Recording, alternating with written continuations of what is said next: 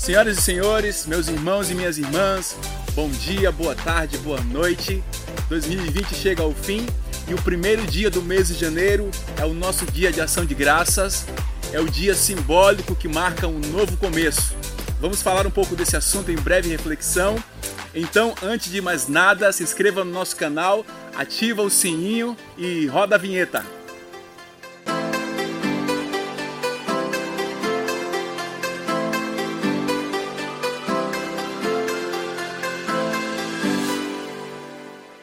Meus irmãos, minhas irmãs, meus amigos, minhas amigas, um ano novo começa.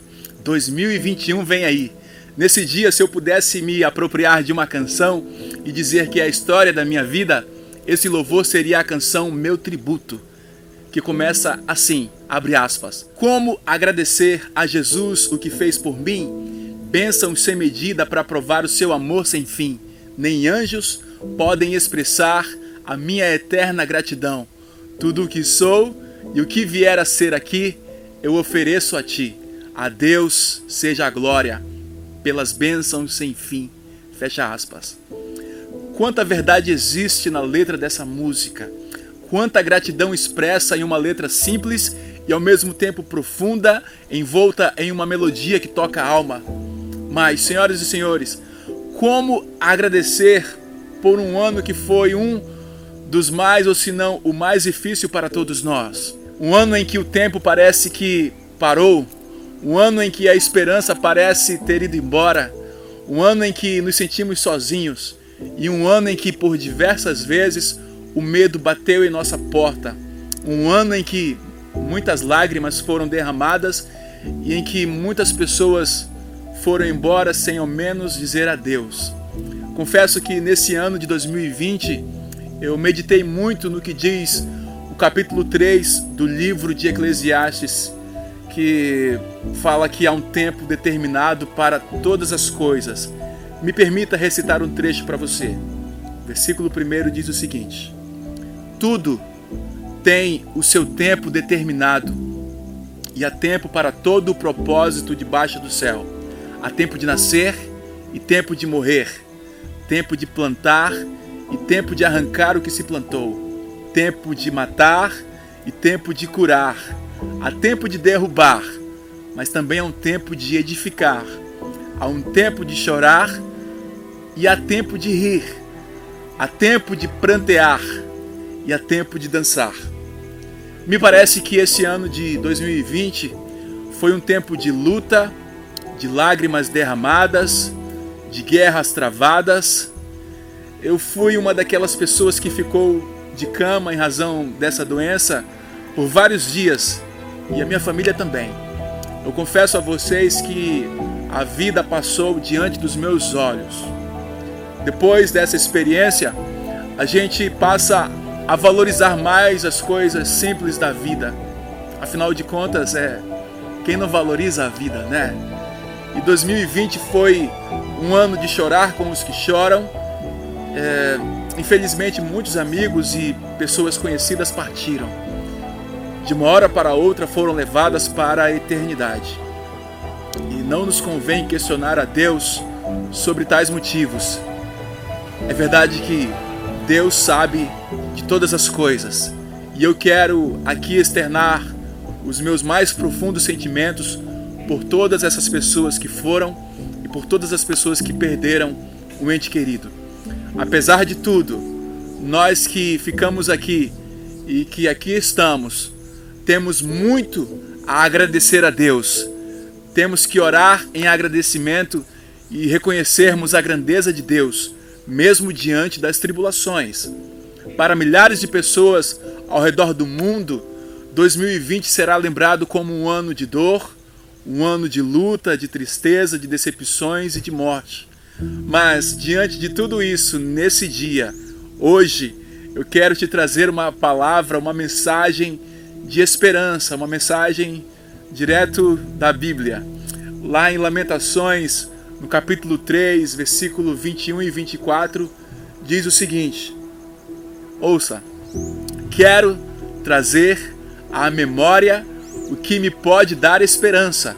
E continua dizendo o seguinte: as misericórdias do Senhor, As misericórdias do Senhor são a causa de não sermos consumidos, porque as suas misericórdias não têm fim, renovam-se cada manhã. Grande é a tua fidelidade, a minha porção é o Senhor, diz a minha alma, portanto esperarei nele. Assim como Jeremias, também devemos nos lembrar de algumas palavras do rei Davi, quando ele nos diz, abre aspas, espera tu pelo Senhor, anima-te e fortalece o teu coração. Espera, pois, pelo Senhor. É o que está escrito lá em Salmos 27, 14. Senhoras e senhores, agora um ano novo chega e isso de alguma forma nos faz renovar as esperanças. E eu acredito que o tempo de cantar chegou. O tempo de cantar chegou. Chegou um novo tempo e agora é o tempo de sorrirmos. Agora é tempo de se alegrar com os que se alegram. E quem semeou com lágrimas, com certeza vai colher com alegria. Irmãos, irmãos, senhoras e senhores e, e aqueles que nos assistem, é um tempo de vida. Hoje é um tempo de vida. Nós passamos pela tribulação, vencemos, graças a Deus, e Deus nos mostrou que Ele é soberano e com certeza Ele, Deus, está no controle. Como cristãos, nós entendemos que faz parte do propósito de Deus usar a tribulação para produzir a perseverança em nós. A esse respeito, Tiago escreve dizendo: Meus irmãos, tende motivo de toda alegria o passardes por várias provações, sabendo que a provação da vossa fé, uma vez confirmada, produz perseverança. É o que está lá em Tiago, capítulo 1, versículo 2 e 3. Aqui a palavra perseverança significa determinação ou a capacidade de resistir. Em meio às provações que transformam a vida, lembre-se sempre de que Deus ainda está agindo. Ele quer usar a sua experiência para edificar o seu caráter.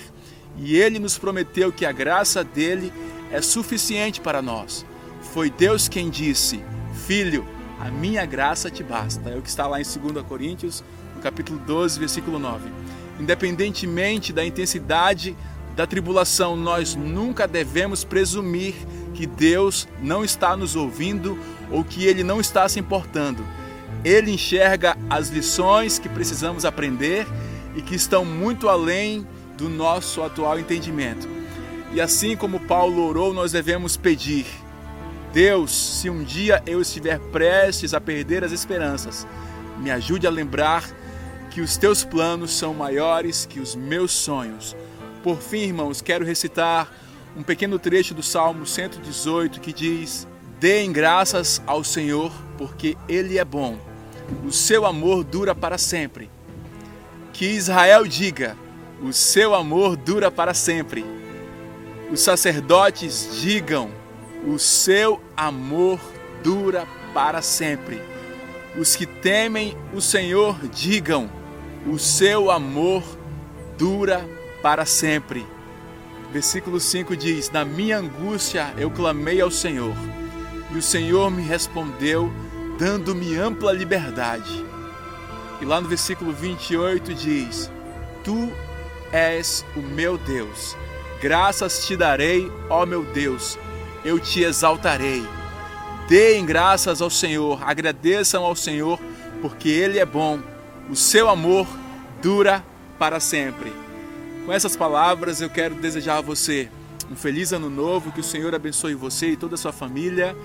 É, não se esqueça de orar por nós, se inscrever no nosso canal e que Deus te abençoe, que 2021 seja um ano próspero e infinitamente poderoso na sua vida. Um grande abraço, até logo.